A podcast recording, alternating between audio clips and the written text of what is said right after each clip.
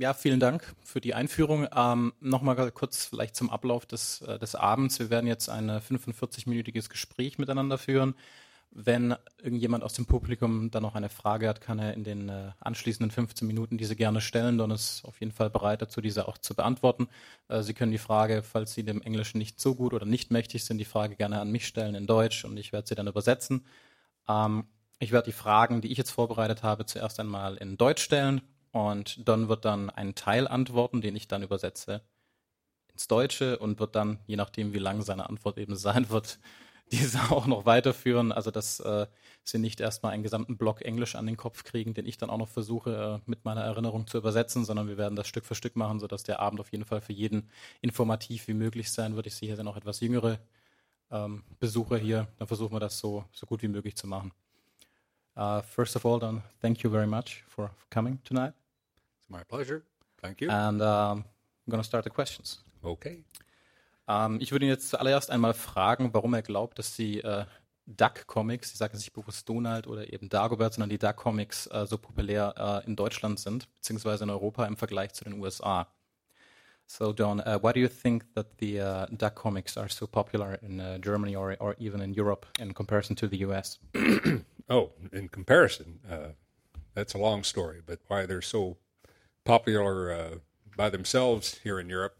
I've been trying to figure that out for since I've been uh, visiting Europe to uh, meet fans for this has been 25 years now, and it seems to me that uh, the first inexpensive mass entertainment to come out after World War II, when the whole continent is in shambles, more or less, where uh, EHOPA is a part of a company called Egmont, and they started publishing uh, Disney comics or Karl Barks Donald Duck comics over uh, most of Europe from about 1948 uh, to 1951, one different country each year.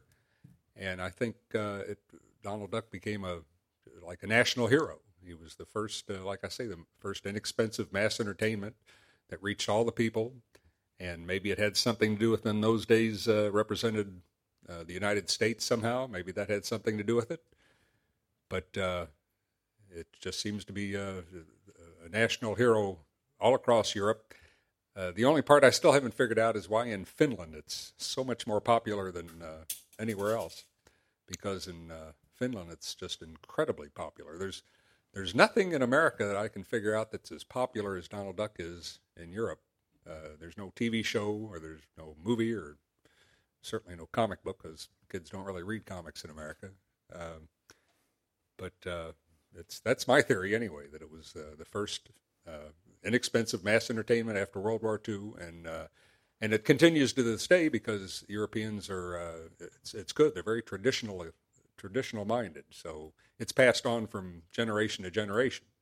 Whereas things in America, uh, American culture is just immediate. You know, if something is two or three years old, it's abandoned right away. So that's how they're conditioned to think. But in, in Europe, uh, like I don't know if it's the same in Germany, but in uh, maybe not as much as in Scandinavia or, or Finland, when uh, a couple get married and as soon as they're expecting a child, they immediately order a weekly subscription to to, to uh, Kalianka and Company or Aku Anka or uh, whatever name of the comic book book is, because it's just uh, like I say, it's continued from generation to generation. All right, that was a mouthful. Uh, I, have already forgotten that we were supposed to do uh, to do breaks. Uh, yeah, yeah, I'll try. Let, let's test my memory on that. Um, also er versucht äh, seit ist alright. er versucht ähm, seitdem er eben hier äh, in Europa auf Tour geht oder auch zu Besuch war, was jetzt inzwischen schon 25 Jahre sind, eben auch herauszufinden, was genau in Europa ähm, den Appeal bzw. das Interesse an, an den Duck Comics ausmacht.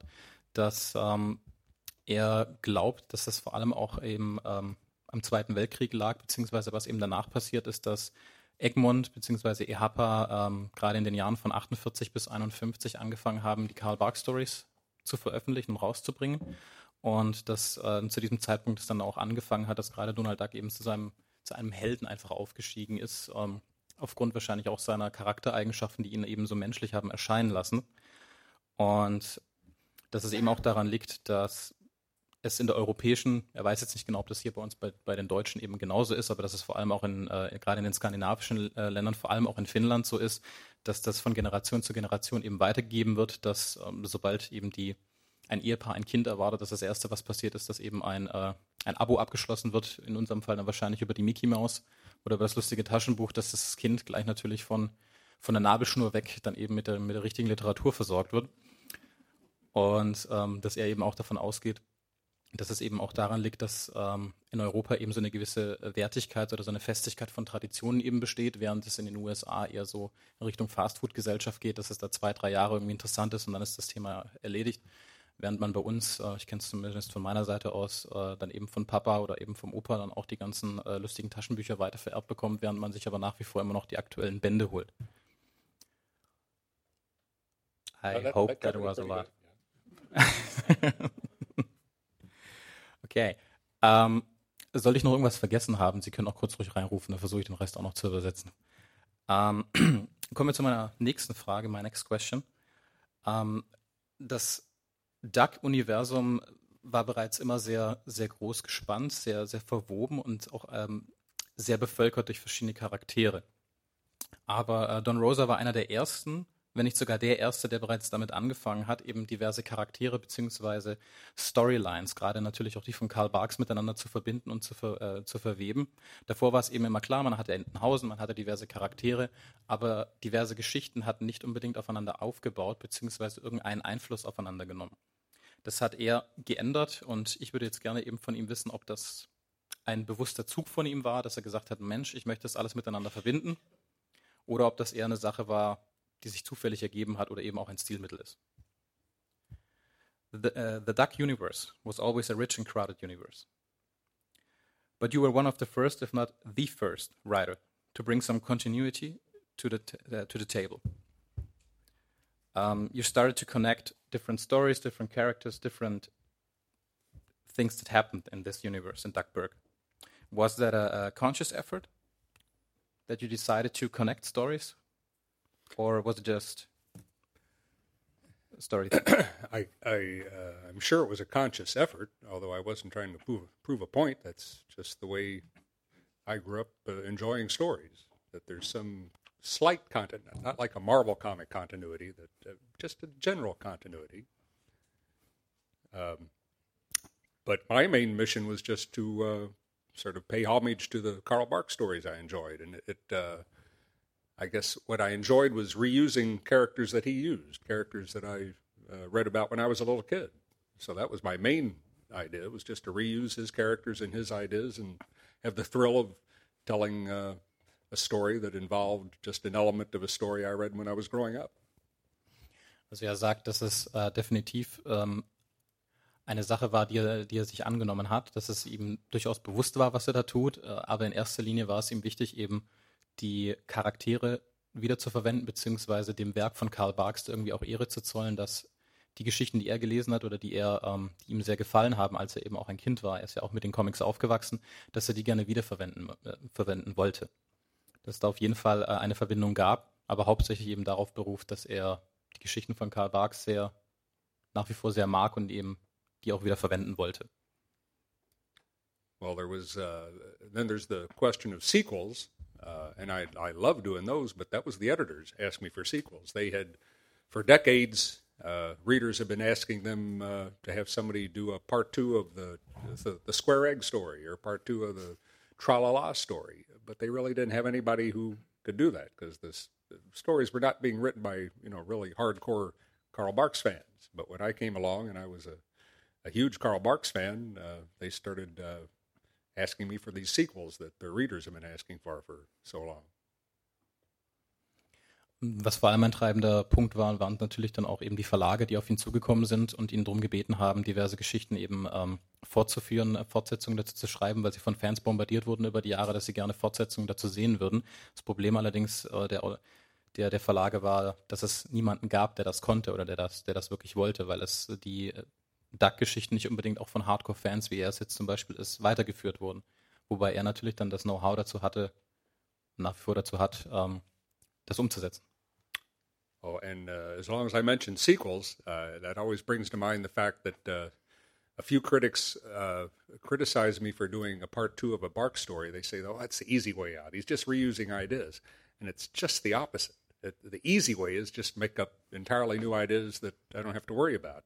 But when I'm doing a sequel to a Bark story that I read when I was, you know, my earliest memories, it's so much extra work. I have to have a plot that doesn't just change everything radically. It has to just be a logical extension. I have to do so much research on the, the looks and the original setting of the story, and uh, it takes so much more time than just making up a. But I, I love it. I admit that I love it. That's just the biggest thrill in my life to uh, tell part two of the, like the story with the golden helmet, or part two of the, like I said, the, uh, the square egg story, and uh, the uh, the Valley of Tralala and the, the Imitation of Shangri-La. Also er wollte jetzt auch noch gerade darauf zu sprechen kommen, äh, wo wir gerade bei den, bei den Fortsetzungen eben sind, dass äh, er dafür auch kritisiert wurde, als er eine Bark-Story eben fortgeführt hat, äh, dass es ja der einfache Weg wäre, dass es ja eigentlich, eigentlich ganz locker wäre, wenn man ja praktisch die, die Gleise vorgelegt bekommen hat, dann er muss nur noch drüber fahren. Aber es war eben genau das Gegenteil an der ganzen Sache, da er sich an, an festgesetzte Wege, an festgesetzte Charaktere und eine Welt ähm, orientieren musste, wo er sehr viel, sehr viel Sachen eben nachsehen musste, die in dieser Geschichte bei Barks vorkamen oder dass er eben auch eine, eine logische Fortsetzung, eine logische Verknüpfung zu der eigentlichen Geschichte erstellen musste und sich nicht einfach äh, seiner künstlerischen Freiheit eben berufen konnte, sondern sich wirklich gezielt an die Sache setzen musste. Und das war wesentlich schwerer. Aber er sagt auch, äh, dass er das sehr liebt oder sehr geliebt hat und dass das eine Sache ist, die ihm auch sehr viel Spaß bereitet hat. Okay. Yeah. Next question. Next, yeah. All right. I can keep talking as long as you. Uh, I'll just stop at some point. We still have some time, so Yeah. no pressure. Okay, dann kommt die nächste Frage auf Deutsch wieder. Und zwar ähm, würde ich gerne von ihm wissen, da wir alle sehr viel über den Geldspeicher von Dagobert wissen, dass in diesem Geldspeicher eben äh, gerade in Europa, was in den USA zum Beispiel nicht immer der Fall war, äh, die Münzen in Dagoberts Geldspeicher, ja ich weiß, diese Frage geht jetzt sehr tief, ähm, immer mit Goldmünzen gezeichnet werden und immer dargestellt wird, dass das ganze Ding voll ist mit Gold. Was aber nicht der Fall ist. Jetzt kommt wieder die Expertenrunde.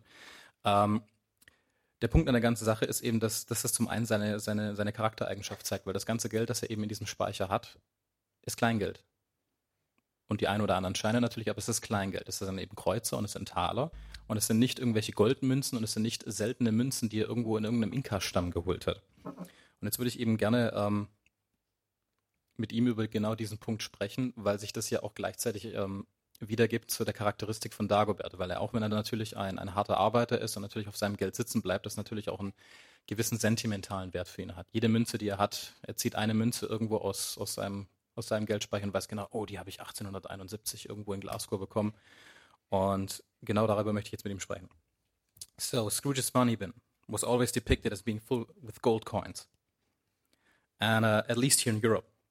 So uh, your comics, however, were one of the first comics, at least for, for, for me or for, even for other people, um, which depicted the coins even in, in, in silver and bronze. So we just realized that it was just it was pocket change and not just Yeah. an entire bin full of gold. That's one of the biggest parts of the Barks Scrooge legend that you missed out on. You they they ruined the whole joke. That the the whole point of the money bin was that this guy has three cubic acres of pocket change, not gold coins. That's one of that's one of uh, Barks's greatest basic gags about the Scrooge legend, and you've always been uh, neglected and uh, you've been robbed of that in uh, European comics. But I, I always would tell the uh, uh, when I finally had control over the uh, the way my comics were presented in the comics, as far as the coloring and the proper sound effects, and so much that had been missing in the in the way the comics were presented in the, the weekly comics were kind of dashed off as fast as they could. Uh, even the uh, the Bark scholars would tell me that uh, I'd explain to them, like I just did, that uh, that Scrooge's money bin is not supposed to be gold coins. It's the, the beauty of it is it's just pennies and nickels and dimes, and they say, well, they understand that, but it's always been gold since they were little kids, and they kind of like it that way. And I said, well, I, I can't. I'm very nostalgic too. I can't argue with that. So I think uh, we used to uh, when they did that uh, rather expensive nine-volume collection of my work, uh, and I, like I say, I had complete control over deciding where the sound effects should finally be in the right place and the right sh- size. And I said, well, what are we going to do about the money? And uh, of course, the worst thing you can do is uh, in this case, it's compromise. I it should have been all gold or it should have been all silver like I wanted. But they said, well, let's do it half and half. And I said, well, all right, that, that sounds fair, but it doesn't work because they can't color each individual coin when goes. So it's just like it's all gold and then there's a pile of silver here and then there's a pile of silver. Or I think what would happen is it would be all gold and there'd be little individual silver coins. Anyway, that's a, that's a tricky problem that uh, it's hard to come up with the right answer for. It's, uh, yeah, do that part and I'll give you yeah, will. also I scheinbar habe ich, addendum to that. scheinbar habe ich dann einen wunden Punkt getroffen bei ihm. Da er gerade eben auch meinte, dass äh, das eine der, der, der größten Witze Karl Barks eben war, dass, dass man uns Europäern geraubt hat, wie er es ausgedrückt hat, dass eben der Geldspeicher wirklich voll ist mit, ähm, mit Kleingeld und nicht eben mit Goldmünzen. Und ähm, dass es eine Sache ist, die ihn persönlich immer sehr gestört hat, auch eben in, in, in seinen Comics und wenn sie dann eben koloriert wurden. Ähm, und er versucht hat, bei den, bei den Verlagen, wo er eben auch eine gewisse Kontrolle hatte, wo er, wo er eben auch sagen konnte, okay, hey, diese Farbgebung ist falsch, dass er darauf bestanden hat, dass man eben diese Farbgebung auch gibt, dass es nicht reine Goldmünzen sind oder dass es überhaupt keine Goldmünzen sind, sondern dass es eben genau das ist, was es, was es immer eben sein sollte. Kleingeld, eben Silber, ein bisschen Bronze hier, von mir aus vielleicht das ein oder andere eben in Gold, aber es sind keine Goldmünzen.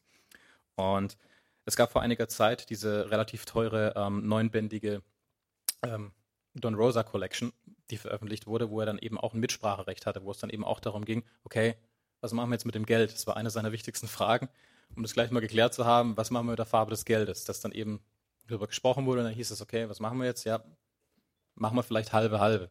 Was natürlich dann auch schwer war, weil du nicht versuchen kannst, irgendwie jede individuelle Münze äh, mal Gold zu machen, mal braun oder mal, mal eben Silber. Dass er dann eben, dass man dann eben auch dann sieht, dass irgendwie da hinten in der Ecke dieser Farbtupfer ist, ist Silber, in diesem anderen Bereich ist es braun, aber dass eben die Münzen nicht an und für sich in, in der Farbgebung sind, die er sich lieber gewünscht hat. Er hat auch darauf jetzt nicht äh, so eine direkte Antwort, wie er gerade meinte, aber da wir jetzt bei, Teil- bei Teil 1 seiner Antwort sind, kriegen wir jetzt vielleicht noch den Rest eben zu hören. Uh, what, what I was going to add was there's a very similar, almost identical problem with uh, involving the uh, original uh, writer of the Karl Barks, the rewriter of Karl Barks' stories, Erica Fuchs, who I know, I understand, was a brilliant uh, uh, author and created new words for the German language and made these very uh, well. Just people just idolize her her writing. The problem was she didn't translate; she rewrote. So the problem they have now is when they do uh, collections reprints of Carl Barks stories, if the editor translates the Barks stories exactly, then the Erica Fuchs fans get really upset because they they don't read the way they were when they were kids. And then if they, they just use reuse Erica Fuchs dialogue, then the Karl Barks fans get upset that you're not tran- you're not translating the uh, the words of this greatest American or the greatest storyteller of the 20th century. So there's no just like with coins, there's there's no way to do it so everybody will be happy. So eine der, äh, der anderen Probleme, ähm, die sich eben in diesen, in diesen ganzen Übersetzungen oder in diesen ganzen ähm, Neuauflagen der Geschichten bietet, ist eben die Sache, dass äh, jeder dürfte natürlich Erika Fuchs kennen, Dr. Erika Fuchs, die äh, brillant über, über viele Jahre Karl Barks Geschichten übersetzt hat oder wie er jetzt gerade gesagt hat, nicht übersetzt, sondern ähm, umgeschrieben hat. So kongenial ihre, ihre Übersetzung auch ist, hat sie ähm, sich da wohl den ein oder einigen anderen äh, Freiraum genommen bei der Übersetzung, was eben das Problem bei den, bei den heutigen Neuauflagen bietet. Übersetzt man jetzt entweder die Karl Barks Geschichte mit dem englischen Originaltext von Karl Barks und verärgert damit die Erika Fuchs-Fans? Oder hat man es eben genau andersrum, dass man ähm, die Originalübersetzung von Erika Fuchs nimmt oder die, die veränderte Version und verärgert damit Karl Barks-Fans? Das Problem, das man dabei hat, ist, dass man letzten Endes niemals jeden glücklich machen kann, weil jeder einen gewissen Geschmack hat. Jeder ist dann eben irgendwo ein Purist im Sinne von, ich mag die Originalgeschichte oder ich mag eben die original deutsche Geschichte. So, um, in regards of the, um, of the coins once again. Ich muss wieder auf Deutsch reden, sorry. Ähm,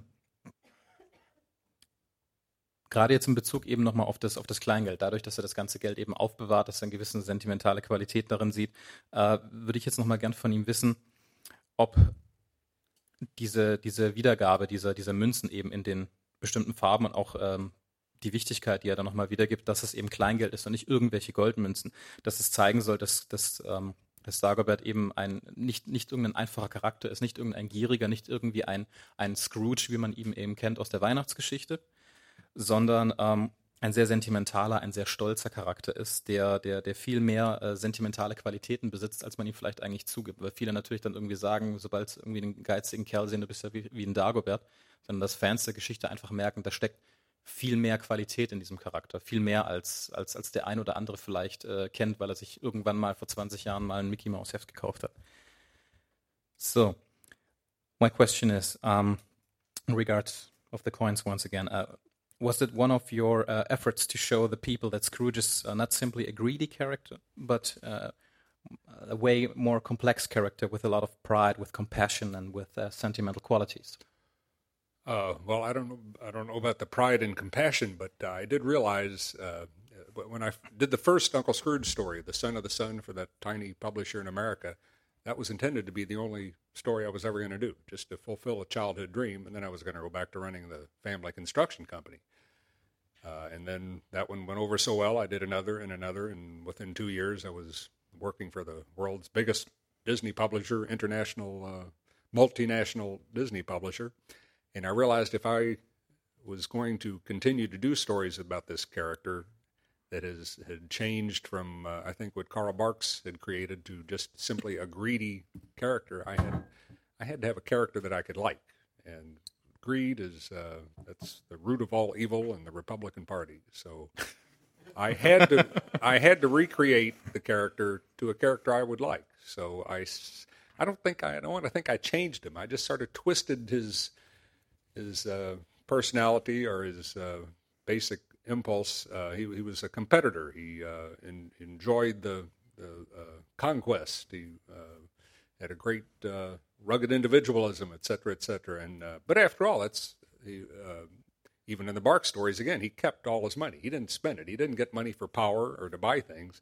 He kept it, and he seemed to save it. So I turned it into as as Barks often included in, in his stories that every coin was a, a, memory of some adventure, and I tried to make sure that was in that Life of Scrooge uh, series that I did. That was the final page to uh, to uh, summarize his entire personality. That it was it was all the trophies of his life. I guess that comes from me as a collector. He's he's a collector of coins. Each one had a memory, and that's the way uh, collecting should be. Okay, in Bezug auf, ähm, auf die Charaktereigenschaften von Dagobert wollte er eigentlich äh, zu Beginn sich nur ein Kindheitstraum erfüllen, indem er eben ähm, Son of the Sun geschrieben hat, beziehungsweise gezeichnet hat, weil für ihn das einfach nur so ein einmaliges Ding war. Er, er hat für einen ganz kleinen ähm, eben Disney-Publisher gearbeitet in den USA und hat sich gesagt, ich mache diese eine Geschichte, erfülle mir einen Kindheitstraum und da bin ich zufrieden. Und es hat sich dann, wie wir alle heute wissen, äh, ziemlich verselbstständigt und äh, letzten Endes hat er für einen der größten Disney-Publisher äh, zum Schluss dann auch gearbeitet und hat sich dann aber erst dann wirklich mit dem äh, Charakter von Dagobert so beschäftigt, dass er gesagt hat, wenn ich mit diesem Charakter arbeite, wenn ich Geschichten über diesen Charakter schreiben möchte, dann möchte ich diesen Charakter auch mögen. Damit meint er aber nicht, dass er ähm, den Charakter irgendwie verändert hat, sondern hat ihn in eine, in eine leicht andere Schiene gelenkt, um ihn einfach positiver darzustellen, damit man auch merkt, wenn man diese Geschichte liest, dass man sich vielleicht mit ihm irgendwie auch identifizieren kann, dass man merkt, okay, ich mag diesen Charakter, ich kann mit diesem Charakter was anfangen. Dass jede, wer gerade schön sagte, dass jede Münze eine Erinnerung hat, wie es ja auch auf der letzten Seite ist ähm, äh, seiner, seiner, seines, seines Buches. Und das ist eine Sache, die ihm letzten Endes sehr wichtig war. Er wollte den Charakter nicht verändern, wie, wie man ihn eben in den Karl Bark Stories kennt, weil auch dort in den Karl Bark Stories hat er niemals eine Münze ausgegeben. Er hat nicht das Geld irgendwie gesammelt, um, um mächtiger zu werden, wie er auch schön sagte, dass es irgendwie bei den Republikanern so der Fall ist, sondern jede Münze hat eine Erinnerung, jede Münze hat einen gewissen sentimentalen Wert. Sie sind Erinnerungen an seine Abenteuer, die er erlebt hat, und das war letzten Endes das, was ihm auch wichtig war. Und das wollte er damit einfach nur wiedergeben. Okay. The next question. Ähm, vor einiger Zeit habe ich ein Interview mit ihm gelesen, bei dem eine äh, sehr interessante Frage aufkam. Und zwar, ob er immer oder, oder ob er überhaupt generell mal mit dem äh, Gedanken gespielt hat, sich mit dem Tod von Dagobert zu beschäftigen. Das mag jetzt vielleicht ein dunkles Thema sein, aber das könnte eine durchaus interessante Frage sein, ähm, da die ganzen Disney-Comics immer sehr fröhlich gezeichnet sind oder wenn, wenn irgendeine Art von Straftat vorkam oder irgendeine Art von Gewalt, dass es immer einen gewissen Slapstick vorhanden war. Und wenn man sich vielleicht mal die Marvel oder die DC Comics anguckt, wie viele Charaktere in wie viel Zeitlinien, in wie vielen Universen so oft gestorben sind, dass man gar nicht mehr zählen kann, wäre es sicherlich mal interessant zu sehen, was wäre oder wie er das sehen würde, wie er das Leben eines Scrooge McDuck, eines Dagobert äh, Ducks letztendlich ändern würde, enden würde. Und äh, ja, das, mal gucken, was er dazu sagt. Um, uh, you once said in, in, in an interview, um, it would be interesting to explore the death of Scrooge McDuck. And uh, since the Disney comics mostly avoid violence and death, is there any certain thought you ever had about ending the life of Scrooge or anything you, you could uh, imagine about that topic? Well, um, not sure what I might have referred to in that that interview. I do know. The, first of all, I have to mention the uh, something that has plagued me, has haunted me on the internet for 25 years now. I once did a one uh, illustration for Der Donaldist, the uh, German Donald Duck fanzine when they uh, supplied uh, a whole a number of professional and amateur cartoonists with uh, just a sentence of uh, "Hey Donald, whatever happened to Scrooge?" And so each cartoonist would have to come up with some joke on that uh, sentence. And some people did uh, interesting gags. Some people did some pretty obscene gags. And I take it all so seriously. I just thought I'd do like Donald and Daisy and Huey, Dewey, and Louie standing over his grave saying, Hey, hey, Donald, whatever, I think it was Hey, Daisy, whatever happened to Scrooge? Uh, so it was okay. It made a, a, a, feature in the magazine, and that was it. But then uh, the internet comes along, and people start taking that single illustration out and putting it all over the internet and making it and accusing me of just maliciously doing this scene to uh, just for the fun of telling people that Scrooge was dead. And uh, I even had a file in my uh, email, uh, a ready-made uh, email to send to so many people who are writing complaining about it to explain what it was. It's taken out of context, but go with that, and then I'll uh, okay think of something else. ähm, es gibt da eine Sache, die ihn etwa seit 25 Jahren plagt. Er hat damals nämlich für ähm, diesen deutschen, deutschen Club, ähm, den Donald, eine, eine Zeichnung gemacht. Die Frage war, also es gab verschiedene, es gab verschiedene ähm, Zeichner, verschiedene Comic-Artists, die eben mit einem Satz was anfangen mussten und sollten dazu einfach eine Zeichnung erstellen.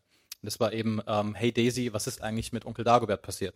Und viele haben irgendwelche ähm, lustigen Sachen eingeschickt. Das eine oder andere war auch ähm, pervers.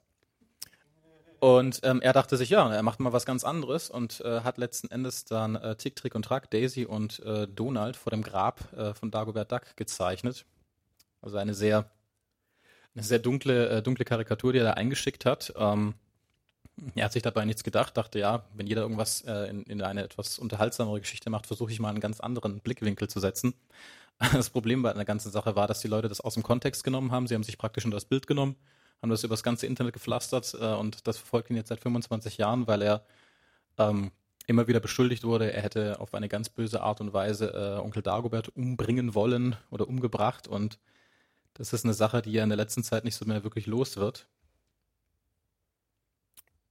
Uh, uh, well, uh, but as far as actually wanting to do a story about the death of Scrooge, I certainly would never have done a story about literally about his death. But uh, this might get kind of esoteric now, but in 1985, uh, one of the first times that American comic books decided there was nobody, their sales were so dismal that they had to start from scratch they recreated the character of Superman.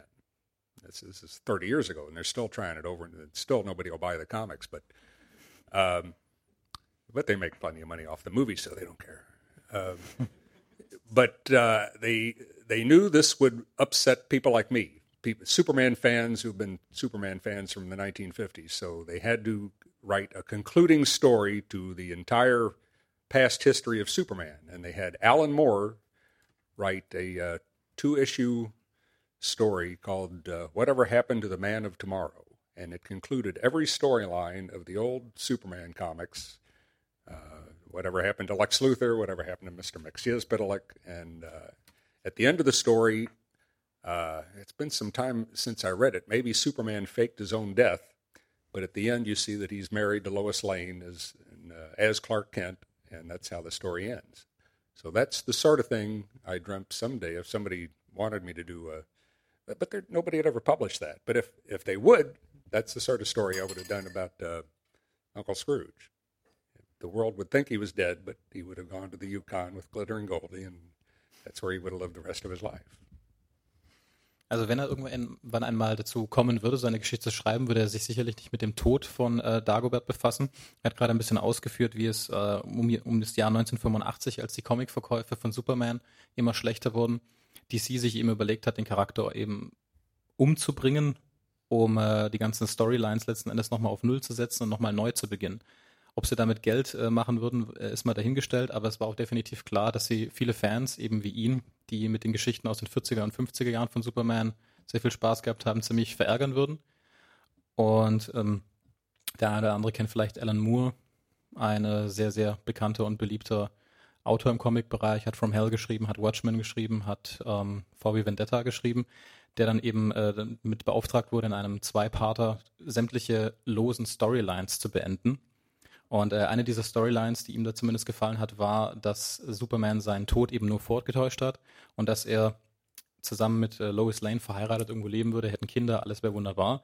Und das wäre eine Sache, die er sich zumindest für, für äh, Dagobert sehr gut vorstellen könnte, dass er zusammen mit Nelly glücklich in irgendein, irgendeinem Bereich der Welt lebt und nicht wirklich äh, sich das mit dem Tod befasst. Also er glaubt nicht, dass das irgendwie in irgendeiner Art und Weise gedruckt werden würde, aber sollte das so sein, wäre das sicherlich eine Sache für, für ihn, die ihn da sehr interessieren würde. And if any of them know who Alan Moore is, they're probably thinking, oh, this must have been a weird story. But I mean, if knowing the ones I heard you mention uh, that he's also known for, but this was, you could tell he was a Superman fan because uh, it was such a sweet story. It was just charming. It's just, just, exactly what people like me needed for the death of Superman. So, uh, and that was the last Superman that was published, 19, as far as I'm concerned, 1985. er hat gerade noch hinzugefügt, äh, für die Leute, die Alan Moore kennen, ähm, er ist eben ein sehr spezieller Autor, ein sehr, ähm, eine sehr dunkle Gestalt, ich mag ihn, Don auch, ähm, dass sich die Leute dann denken, so, äh, okay, das ist natürlich schon ziemlich hart, aber er meinte, dass äh, die Art und Weise, wie er eben diese Geschichte beendet hat, ihn sehr, sehr gefreut hat und dass er äh, gemerkt hat, dass Alan Moore auch ein sehr großer Superman-Fan ist Einfach nur, weil er die Geschichte auf eine sehr, sehr süße und sehr, sehr schöne Art und Weise beendet hat. Und äh, das war das letzte Superman-Heft, das äh, je veröffentlicht wurde, zumindest laut Don. Oder was, was ihn eben angeht. Ähm, man sollte also mit keiner Ausgabe nach 85 zu ihm kommen, wenn man irgendwie ihm eine Freude machen will. Vielleicht das Beste dann. so, ähm, kommen wir mal wieder zu einem etwas äh, positiveren Aspekt nach dieser doch etwas dunkleren Note. Ähm, ich werde Ihnen jetzt vielleicht eine der Standardfragen fragen, nachdem wir da ein bisschen mehr in die Tiefe gegangen sind. Und zwar würde es mich interessieren, wer genau sein Lieblingscharakter eben in diesem Duck-Universum ist und warum genau. So, um, let's talk about your favorite characters. Scrooge. Why? Somebody asked me that earlier. Okay, that's a question that I get asked a lot. Uh, Europeans want to know why do I like Scrooge more than their hero Donald Duck, and I think there's a I figured there's a very definite reason for that because uh, all American comic readers love Scrooge more than Donald Duck. And it has nothing to do like uh, the Europeans think. It, oh, it has to, something to do with capitalism and greed. It, it's no, and and and I uh, say lots of things uh, derogatory about America, but in this case, that's not the reason. Uh, let's see how how far do I go into this? Uh, here, do that much. We still have ten minutes left. complicated. Ja, so äh, wie das die meisten wahrscheinlich gerade jetzt mitbekommen haben, sein Lieblingscharakter ist äh, Dagobert und äh, er wird oft gefragt, warum Dagobert und nicht unser Deutschland, europaweiter Held Donald. Ähm, weil ihn viele dann gleich bezichtigen, ja, es liegt, du bist ja Amerikaner, es liegt am Kapitalismus, es liegt an der Gier des Geldes.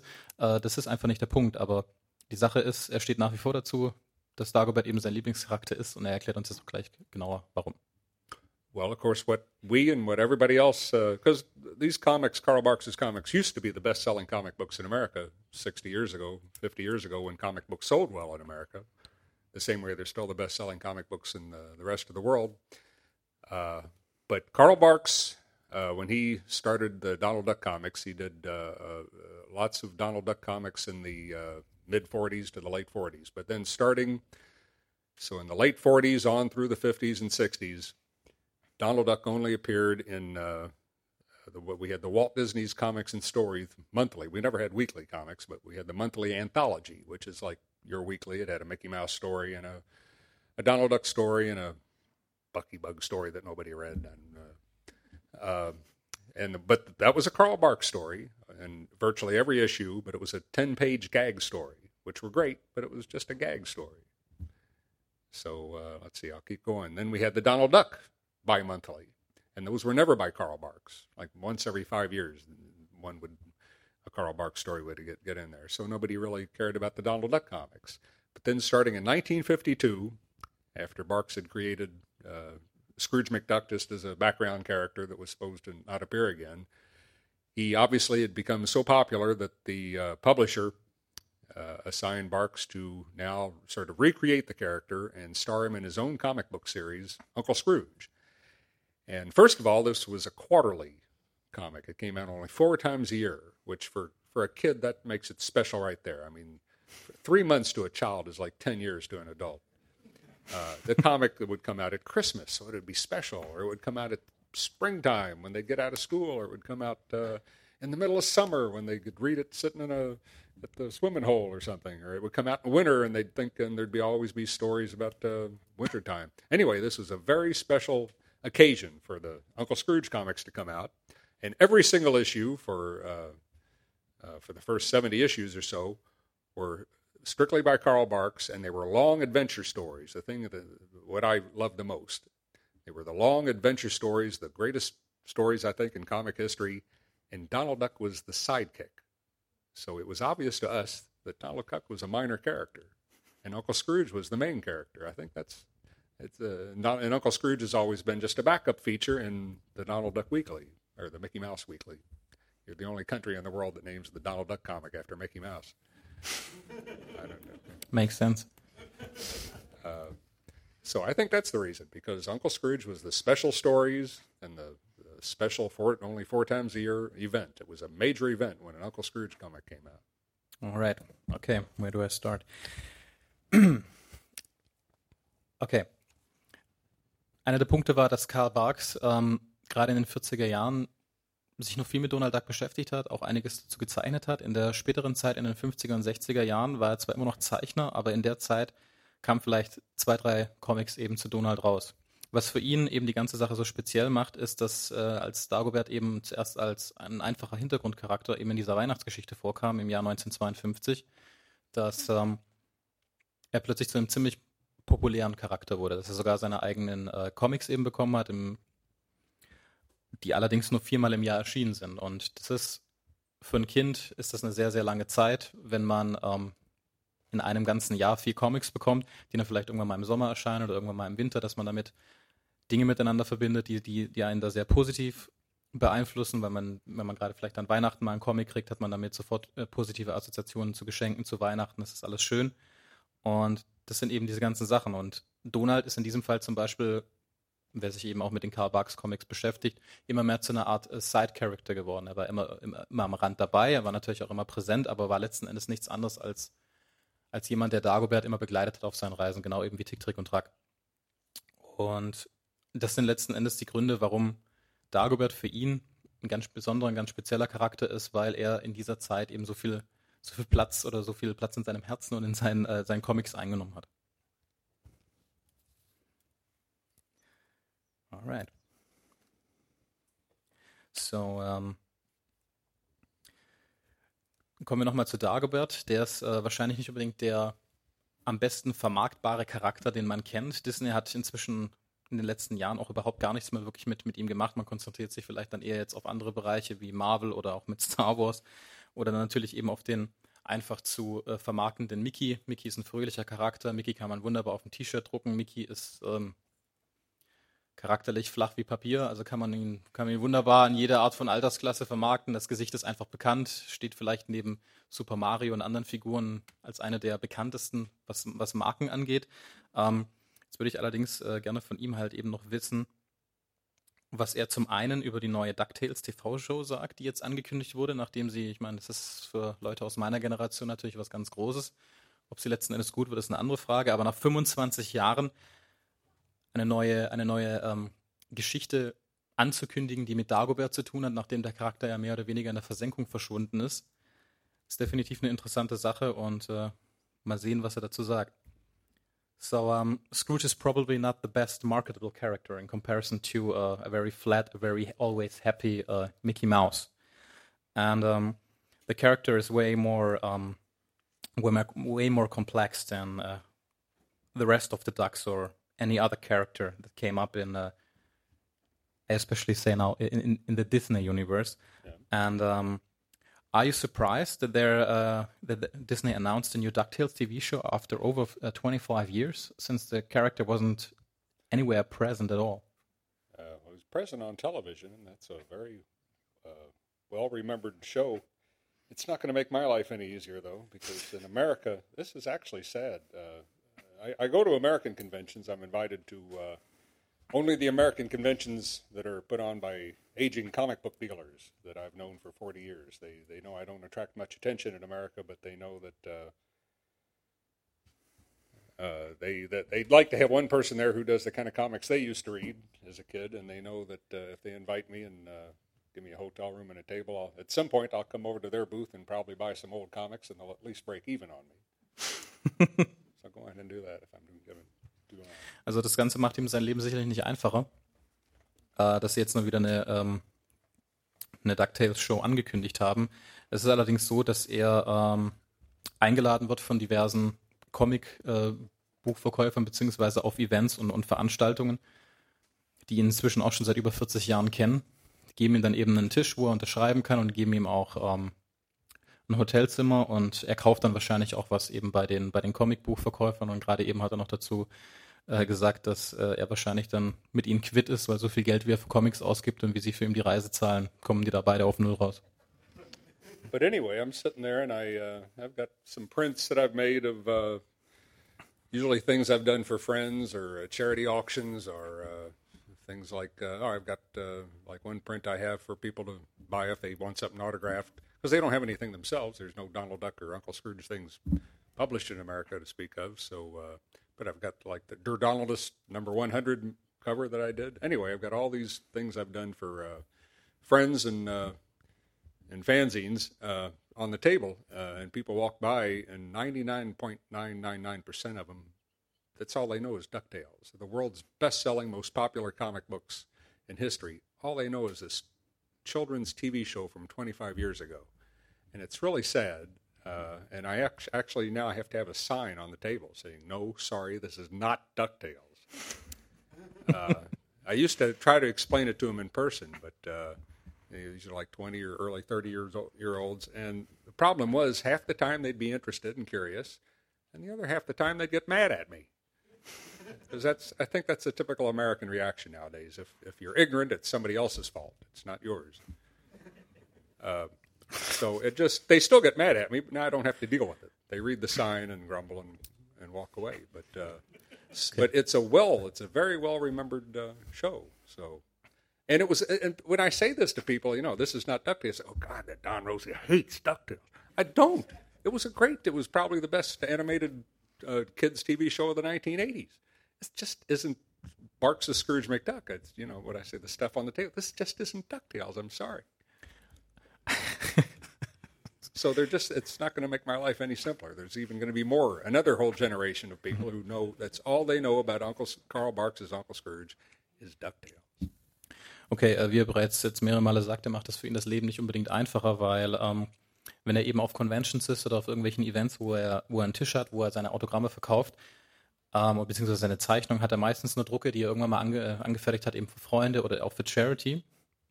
Weil die ganzen Leute, es gibt ja seit, seit, seit zig Jahrzehnten gibt es keinerlei Duck-Comics mehr, die in den USA veröffentlicht werden. Also haben die Leute im meisten Fällen nichts dabei, wo sie irgendwie was unterschreiben lassen könnten. Und wenn die dann eben ankommen, dann flippen die Leute gleich aus und sagen, ja, DuckTales, hast du an DuckTales gearbeitet? Und das wurde irgendwann mal so schlimm, dass er eben dann irgendwie ein Schild gebraucht hat, auf dem drauf steht, nein, ich habe nichts mit DuckTales zu tun. Und ähm, das Interessante dabei ist allerdings, dass 99% dieser Leute eben nur DuckTales kennen. Dann fangen sie gleich an, über diese TV-Show zu reden, so, ja, ich bin damit aufgewachsen und ich kenne diese Show und sie haben aber letzten Endes gar nichts äh, in irgendeiner Art und Weise damit zu tun, äh, dass sie, dass sie Karl Barks kennen oder auch überhaupt ihn, sondern sie erkennen eben nur die Figuren, die Karl Barks erschaffen hat oder auch zum Teil eben äh, die, die, die von Disney sind und assoziieren damit einzig und allein diese TV-Show, die inzwischen auch schon 25 oder jetzt ja, 26 Jahre alt ist und nicht äh, das eigentliche Schaffenswerk, was dahinter steckt. Und ähm, die eine Hälfte, die ist dann interessiert und versucht sich damit auseinanderzusetzen und ist dann, okay, was hast du dann gemacht? Ach, da gibt es wirklich Comics, weil das klingt jetzt vielleicht ignorant für Leute wie uns, die eben nach wie vor ihre, ihre, ihr Donald Duck Sonderheft oder ihr lustiges Taschenbuch kaufen können.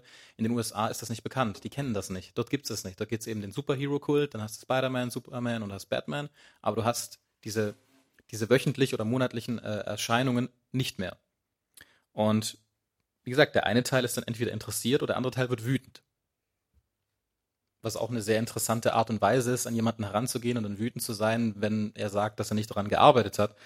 Ähm, was aber auch für ihn ein Problem darstellt, weil äh, die Leute dann sofort dann denken, ah, Don Rosa, der hasst DuckTales. Und er sagt er, nein, er hasst DuckTales nicht. Er, er selber findet, dass es eine der besten Shows, die in den 80er Jahren produziert wurde, aber es spiegelt eben nicht ähm, diesen, diesen Dagobert Duck wieder, den, den äh, Karl Barks erschaffen hat und den Don Rosa fortgeführt hat. Und das war ist nach wie vor das Problem und es wird für ihn wahrscheinlich jetzt auch nicht einfacher, nachdem die Show angekündigt wurde, die voraussichtlich nächstes oder übernächstes Jahr anfangen soll zu laufen, ähm, dass eben noch mehr Leute dann eben oder noch mehr neue Generationen mit, äh, mit Dagobert in Verbindung, äh, also in, in zusammenkommen und letzten Endes dann ihn dann auch wieder fragen, hey, arbeitest du an der TV-Show und nicht wissen, was die Comics sind. So, ähm, dann kommen wir zu meiner letzten Frage. Danach ähm, hat das Publikum noch die Möglichkeit, die Fragen zu stellen und dann gehen wir direkt zur, zur Autogrammstunde. So, my last question for today. Ähm, ich würde ihn jetzt einfach nochmal gerne fragen, er ist jetzt schon ein paar Tage wieder in Deutschland, wie seine aktuelle Tour eben ist, die ja von äh, Stefan Brenner und seinem Team so wunderbar veranstaltet wurde. So, um, how was your uh, experience for the current tour here in Germany again? Oh, it's uh, like I've, I tell people that uh, the Disney comic system absolutely destroyed my enthusiasm for creating comics, but I still have my enthusiasm for visiting uh, duck fans all over all over Europe and South America, and the few that we have left in uh, America. I'll always enjoy that because I'm primarily a comics fan myself, so I never get tired of talking to other comics fans, not just about duck comics, but about EC comics or Superman comics, and uh, I never get tired of that. And uh, oh, maybe the the convention here was uh, maybe not as enthusiastic as it might be in uh, when I go up to Norway or or Denmark or certainly not Finland, but uh, it was still some great fans and we had a lot of fun. And uh, I never I never measure it by quantity; it's always the quality of the fans, and they're Karl Barks fans are great everywhere. Also äh, die Tour hat ihm bisher sehr gut gefallen. Es ist sicherlich nicht dieser riesige Massenauflauf wie in äh, Skandinavien, vor allem auch in Finnland, Äh, er ist, hat noch nochmal äh, sehr darauf eingegangen. Ich kenne ihn jetzt zwischen auch ein paar Jahre. Auch das eine oder andere Mal interviewt, dass er äh, mal wieder erwähnt hat, dass ähm, das ganze Disney-Comic-System äh, ihm jegliche Freude und jegliche äh, Kreativität genommen oder wie er es ausgedrückt hat, zerstört hat. Dass er keinerlei Interesse mehr daran hat, in dieses System zurückzukehren. Er aber sich nach wie vor noch als ähm, sehr großen Fan sieht eben von Comics, dass er nach wie vor ein sehr großer Comic-Enthusiast ist und ähm, wo er definitiv nicht müde von wird, ist äh, das Interagieren mit seinen Fans. Er freut sich jedes Mal wie ein Kleinkind darauf, äh, mit Fans zu interagieren, mit ihnen zu sprechen, über alles Mögliche, vor allem aber auch natürlich über Comics, weil er auch ein großer Comic-Enthusiast ist. Und ähm, er hatte bisher auch sehr viel Spaß, hat sehr viele alte Bekannte getroffen, sehr viele neue Freunde gemacht und äh, das ist eine Sache, die ihn auch jedes Jahr oder jedes zweite oder eigentlich fast immer wieder hierher lockt. Nicht nur natürlich nach Europa, sondern eben auch nach Südamerika und ähm, auch in die USA oder generell nach Amerika, ähm, wo die Fans vielleicht nicht mehr auch allzu häufig oder, oder verteilt sind, aber ähm, er freut sich immer wieder darauf, Fans zu sehen. Oh, but I guess I should mention that it is awfully nice to be at a convention and not have everybody come up to me and say, "Oh, Ducktales." that's that's really nice. I'm in a place where people who know what this stuff is, so and they love it. Also er freut ja. sich immer auch darüber, äh, darüber, wenn er bei irgendwelchen Events ist, ähm, wo ihn die Leute auch kennen, wo keiner auf ihn zugeht und sagt, ah, DuckTales. Sondern dass die Leute eben auch wissen, was er getan hat und was er gemacht hat. Ähm, ich hatte ihn auch mal interviewt, äh, wie das denn abläuft bei einer Signierstunde in den USA, wo er dann auch meinte, äh, es wird langsam anstrengend, wenn die Leute ihn darüber, äh, darum bitten, dass sie doch bitte, ähm, dass er doch bitte einen Donald malen soll in einem ähm, Spider-Man-Outfit oder in einem äh, Wolverine-Outfit. I was I was just mentioning your experience in uh, at some U.S. conventions where they wanted to uh, draw Donald in a Wolverine costume. Oh yeah, I have to have all sorts of rules when I'm doing sketches in America. they uh, they have to be drawn as themselves, so I know I'm not doing a drawing of Donald Duck who somebody's making fun of Donald Duck. I have to do it as themselves, and there's lots of other ridiculous rules. I have to write on the. They have sketch. They have so many stupid things in American comics. They have sketch covers. They publish covers comics with blank covers, and people want to have a put a drawing on the cover and then they rush it over to this uh, company that seals comics in blocks of plastic for investment purposes. And every time I do that, I say, "Well, I'm going to have to I'm going to have to put your name on it, so they can't put it on eBay and sell it to somebody in Germany." And I have to write "not to be slabbed" on it, so they're not going to. So, it's comics and slabs. There have been book collectors for centuries, and no book collectors ever had the idiotic idea of sealing a book in a block of plastic. but Americans don't do anything. Also er hat jede Menge verschiedene Regeln.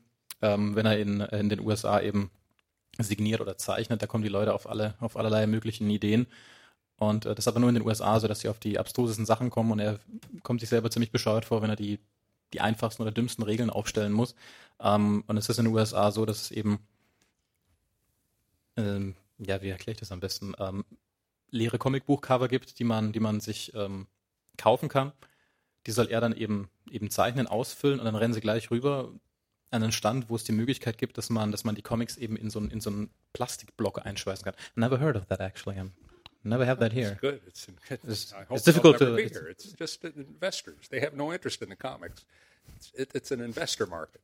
Ja, also es ist jedenfalls dann wirklich eben für Leute, die, ähm, die die Sachen irgendwie einschweißen wollen auf irgendeine in irgendeinem Plastikblock, um das äh, auf beste Möglichkeit zu verkaufen. Er hat gerade auch gesagt, dass er dann auch selbst dabei die absolut striktesten Regeln hat, dass man eben seinen Namen, dass er seinen Namen wissen will, den er da drauf schreibt, damit das Ding nicht auf Ebay landet. Und ähm, er meinte ja noch, dass es seit, äh, seit Jahrhunderten eben äh, Buchsammler gibt und äh, keiner dieser Buchsammler jemals auf die Idee kam, hey, ich schweiß dieses, äh, dieses wertvolle Buch jetzt in ein Stück Plastik. mhm. Alright then. Um, we're gonna get over to the uh, question from the audience. Hat irgendjemand eine sure. Frage? Ja, bitte.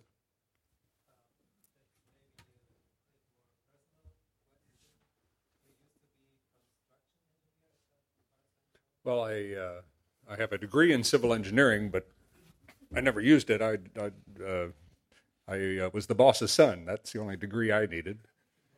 Uh, now, why I chose to pick what's perhaps the most difficult uh, course to to major in in college. I mean, doctors and lawyers they go an extra four or eight years for their, but a four year course.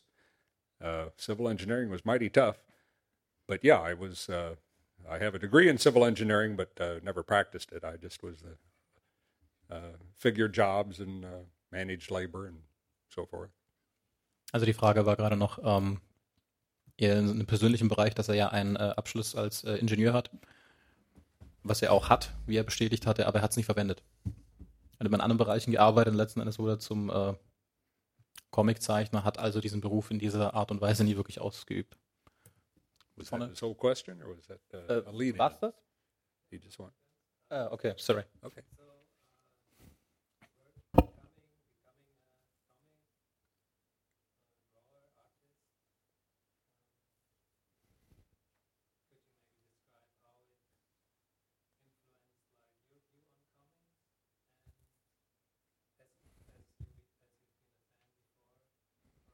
Well, yeah, I'd, my whole life I'd been a comics fan, so becoming a professional didn't influence. I don't see how that influenced my uh, opinion of comics uh, any differently. I guess. Also er hat gerade gefragt, ob ähm, dadurch, dass er auch äh, Comic-Fan ist, ob die das professionelle Ausüben als Comiczeichner seine, seine, seine Sicht auf Comics irgendwie verändert hat und ähm, hat es nicht. I guess that influenced me. I, I could see now there was uh, one person doing Donald Duck comics whose artwork I didn't like much. It was mine. So it influenced me that way. Da war jemand, der äh, Dagobert Duck Comics gezeichnet hat und äh, die Artworks haben ihm nicht gefallen. Das waren nämlich seine eigenen.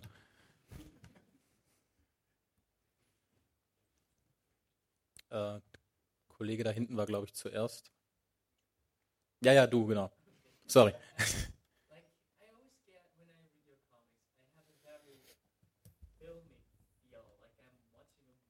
I'm very pleased to know that. Yeah.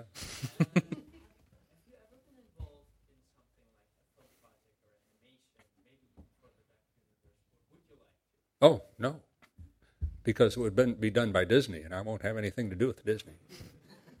and they don't need to consult me; it's their property anyway. So, even if they used one of my stories, that's that's their business. I couldn't stop them. But no, I, uh, uh, I, my comics are influenced by more than just Karl Barks because I grew up on lots of stuff. Karl Barks comics and Alfred Hitchcock movies and John Ford westerns and Mad Magazine and TV comedies. So it's all. Uh, I never, I never attempted to imitate Karl Barks's artwork or imitate his style of telling stories. I could. It's all I could do was. Uh, I can't tell Karl Barks stories. That's one thing that bothered me. People uh, say, "Oh, his stories are nothing like Karl Barks. He's not another Karl Barks." Why would a Karl Barks fan want another person to come along who could do a story exactly like Karl Barks? That would be a tragedy. And that would negate Karl Barks's greatness. I just told Don Rosa stories, and that's all I that's all I could do. And so, but I'm very pleased that they uh, remind you of movies because uh, if it had been up to me, I wouldn't have gone to. Uh, certainly wouldn't have gone to engineering college, and I wouldn't have tried to be been a cartoonist because I didn't think I was any good. But I probably would have been Steven Spielberg. I would have. I'd have done a better job too. I think. Ja, also er wurde jetzt wurde jetzt gerade gefragt, äh, beziehungsweise ihm wurde gerade gesagt, dass äh, seine seine Geschichten ein sehr cineastisches Gefühl haben. Also dass der Kollege da vorne gerade ähm, das Gefühl hatte, dass er einen Film sieht oder in einem Film ist, während er seine Geschichten gelesen hat. Das hat ihn sehr gefreut. Und ähm, da wurde er noch gefragt, ob er jemals irgendwie mit Animation zu tun hat oder ob er Interesse daran hätte in der ähm, in diesem Bereich, weil wir ja gerade zum Beispiel DuckTales angesprochen haben, äh, Interesse daran hätte, daran zu arbeiten. Da war seine Antwort nein. Ähm, und wenn Disney das machen würde, zum Beispiel seine Geschichten verwenden würde, hätte er keinerlei Möglichkeiten, ähm, die daran zu hindern, weil das gesamte, die gesamten Rechte daran bei Disney liegen und ja nicht bei ihm. Und ähm, er wurde in seiner Zeit sehr beeinflusst von verschiedenen Sachen, wie zum Beispiel ähm, nicht nur Karl Barks, sondern auch dem Mad Magazine, ähm, die, seine, die seine Sicht oder seine Art und Weise auf, auf, auf Storytelling sehr geprägt haben. Und um, what was again the last thing you said hm? regarding I lost track. Steven Spielberg? Yes, right, genau, dass er, dass er definitiv einen besseren uh, Job tun würde als uh, Steven Spielberg. I was a huge movie fan my whole life too, and I, I knew I couldn't draw very well, but I I could probably tell other people to do the job better. That's what a movie director does. But uh, I actually love doing comic books that I wrote and drew my first uh, uh myself because when I do that, I'm the director, I'm the writer, I'm the original uh, scenarist, I'm the original screenplay writer, I'm the choreographer, I'm the sound man, I'm, I do the whole thing. That's that's kind of fun. I was proud of that. I was never proud of the. Uh, I certainly wasn't proud of the art And the storytelling I thought might have been a little bit too complex, but I was really proud I did both. I was always really proud I did both. Also er wäre sicherlich ein sehr guter Regisseur, weil er die Möglichkeiten hätte, den ganzen Leuten zu sagen, wie sie ihren Job machen müssen. Darin wäre er sicherlich sehr gut. Ähm, er ist aber jemand, der seine Zeichnungen immer sehr kritisch gesehen hat und auch mit seinem Storytelling gedacht hat, dass das etwas zu komplex ist. Aber dadurch, dass er jeden Job praktisch äh, ausgefüllt hat, ist er verdammt stolz darauf, was er, was er geleistet hat und mit gutem Recht. Ja, die Dame da vorne bitte.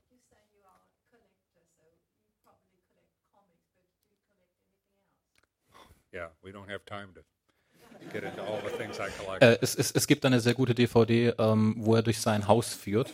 Die gibt es da vorne zu erwerben, kann ich nur empfehlen. Also es the würde den Rahmen sprengen. But that doesn't include my antique cars because they were in the barn outside. That doesn't include uh, pinball machines. I started that later. That doesn't include. I've started uh, maybe half a dozen more collections since that. And that was only uh, how long ago was that? Four or five years.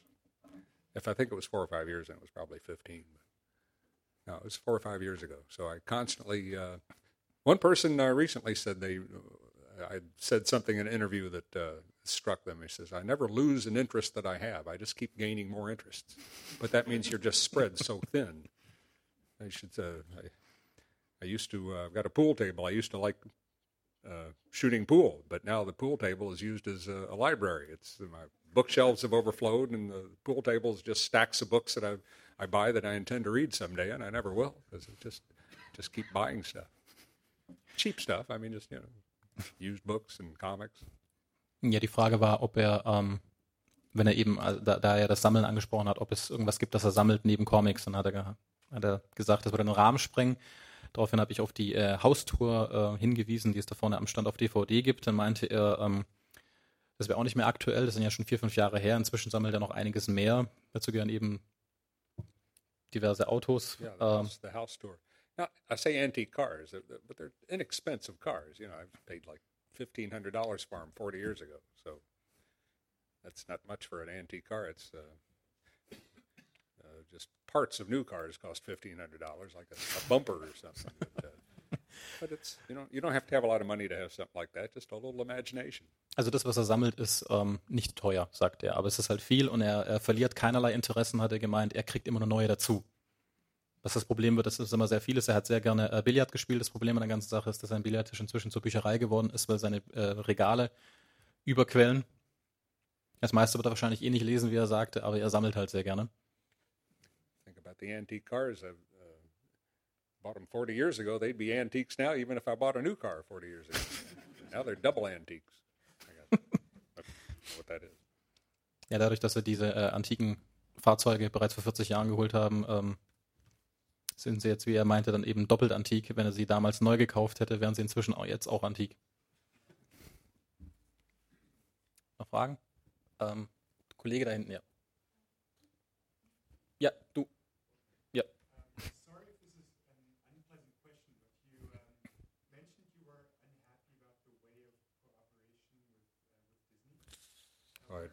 Don't. I don't have anything to do with Disney. That's one thing I like to point out to make sure people know all over the world. Disney has never had anything to do with comics. They've never produced them. They've never. Uh, every Disney comic book you've ever read has been produced by independent, freelance writers and artists working for totally independent publishers who have a license.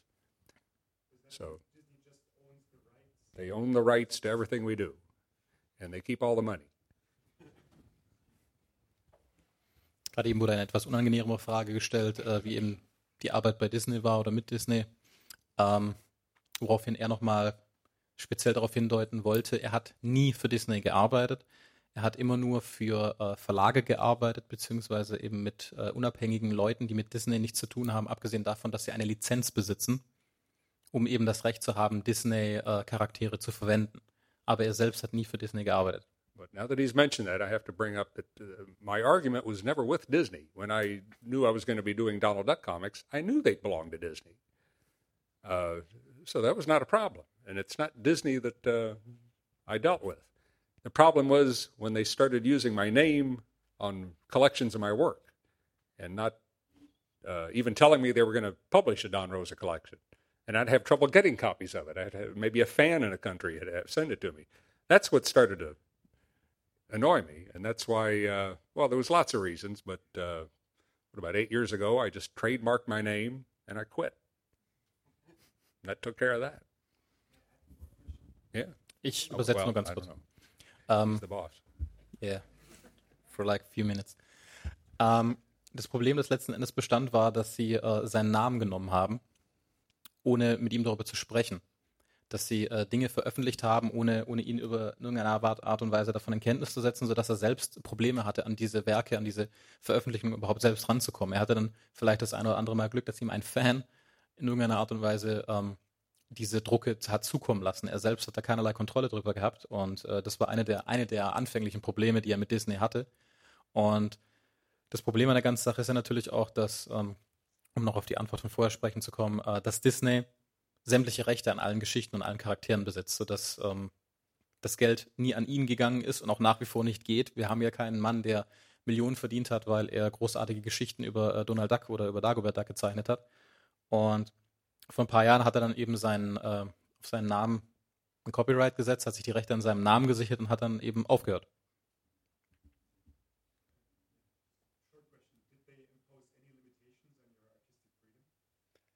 They never did. I think it's only because I grew up reading the comics and I didn't want them to be any. Well, I didn't want to do things that I just knew just wouldn't be right in a in a Donald Duck comic book, fashioned after Karl Barks's characters. So I felt I always felt like I had total freedom. Now, in America, when they try to reprint the things I did, Disney would censor it. They keep control over the. They don't touch the European publishers because those are big publishers that make them millions of dollars without them having to do anything. So they, the EHOP and Egmont operate as if they own the characters. Disney never even sees the material before it's published. But in America, comic book companies are small potatoes, so uh, they can bully them. And uh, so things were changed, and I could go on for an hour telling you about the problems with uh, one of my the. Currently, there's a Don Rosa library in America. For the finally the first time, I'm sure glad to see. It's about time I had a Don Rosa library in a language I can read. It's only fair. Uh, and that's they're having trouble there because Disney is censoring the stuff that uh, was fine across the rest of the world. Ähm, die Frage, die gestellt wurde, ob er in irgendeiner Art und Weise ähm, eingeschränkt wurde in seiner künstlerischen Freiheit von Disney, das war nie der Fall.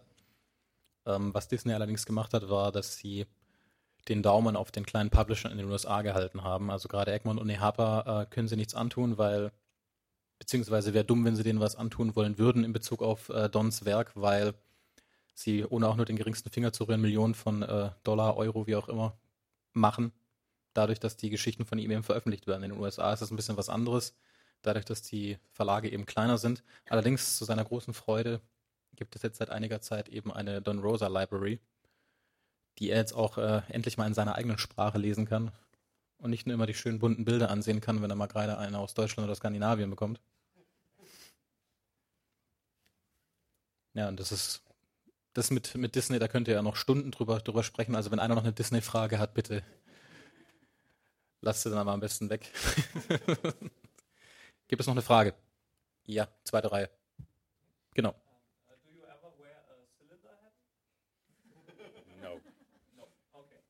Ob er einen Zylinder trägt? Nein. ja, bitte.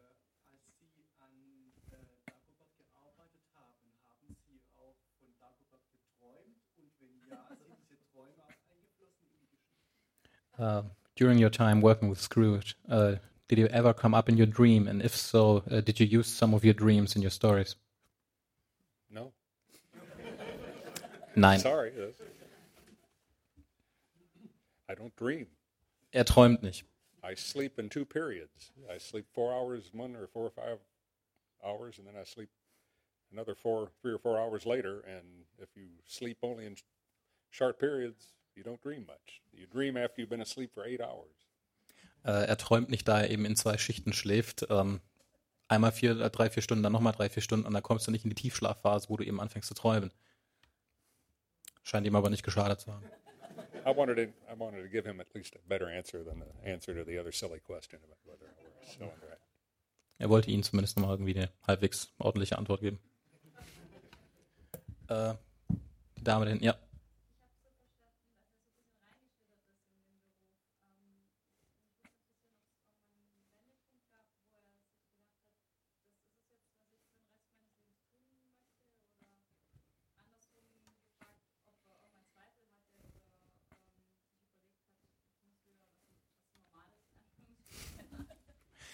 So, um, Yeah. you stumbled more or less into this uh, profession. Oh yes, So, uh, absolutely. was there ever, a point uh, at the beginning where you said, "Man, that's great. I want to do this for the rest of my life"? And was there uh, any any any period in your in your uh, career where you uh, doubted yourself, Doubted myself. your um, Doubted the your talent, or your Well, your? no, uh, I always knew I didn't like what I did. But, uh, I always knew I couldn't draw as well as I'd like to. Uh, but no, I did. I just I never wanted to be a comic book artist.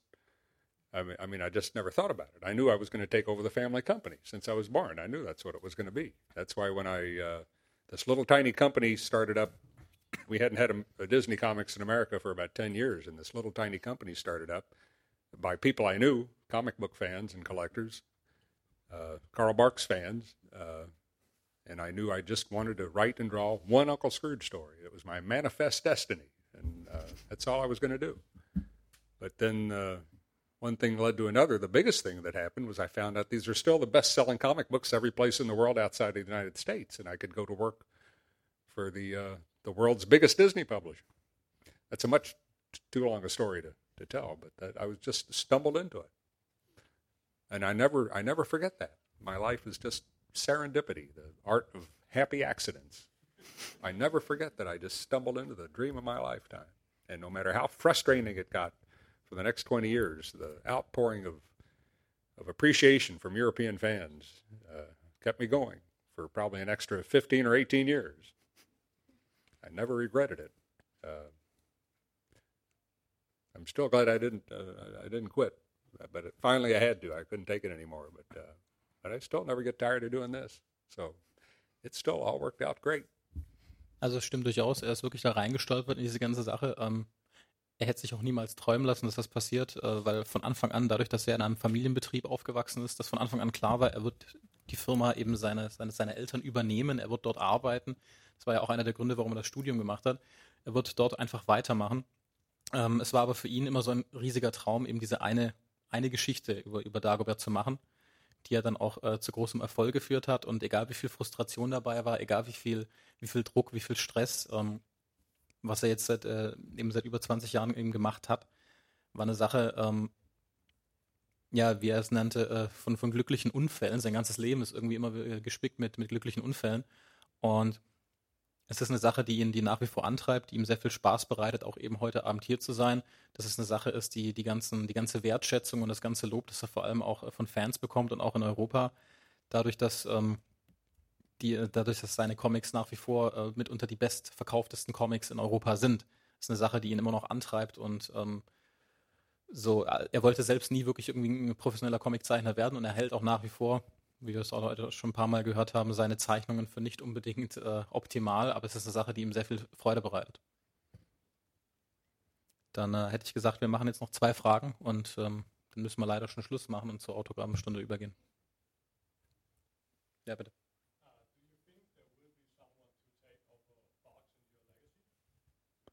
No, I never took over Barks, and there's still hundreds of people who can draw a lot better than I ever could. I don't know about. I've never been able to read the stories, but I can see comics are filled with. They're still coming out filled with stories, so that I'm awful.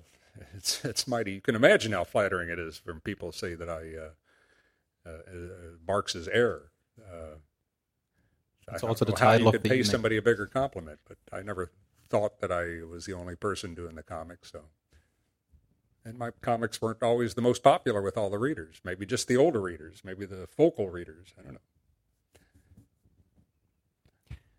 Also die Frage war, ob, ähm, ob er denkt, dass es irgendjemanden gibt, der, der eben das Erbe von, von Barks und auch von ihm übernehmen könnte, woraufhin er gleich vehement äh, gesagt hat, dass er nie das Erbe von Barks übernommen hat, sondern dass er sich nach wie vor wieder für einen etwas schlechteren Zeichner hält und äh, dass es ihn aber sehr freut, dass, dass es Leute gibt, die, die seine Geschichten wertschätzen und dass ähm, es wahrscheinlich auch eher vielleicht die etwas Älteren sind, die das, die das tun, aber dass er, dass er das sehr schätzt und dass er sich sehr darüber freut, aber dass er das jetzt nicht glaubt, dass er der, der direkte Erbe von, von Karl Barks ist.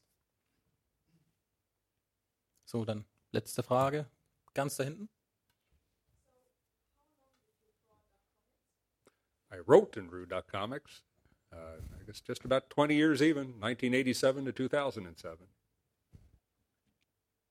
Uh, for about two years for the tiny American publisher, and then when I was, I had to quit there, and then I found out I could work for Egmont for the next 18.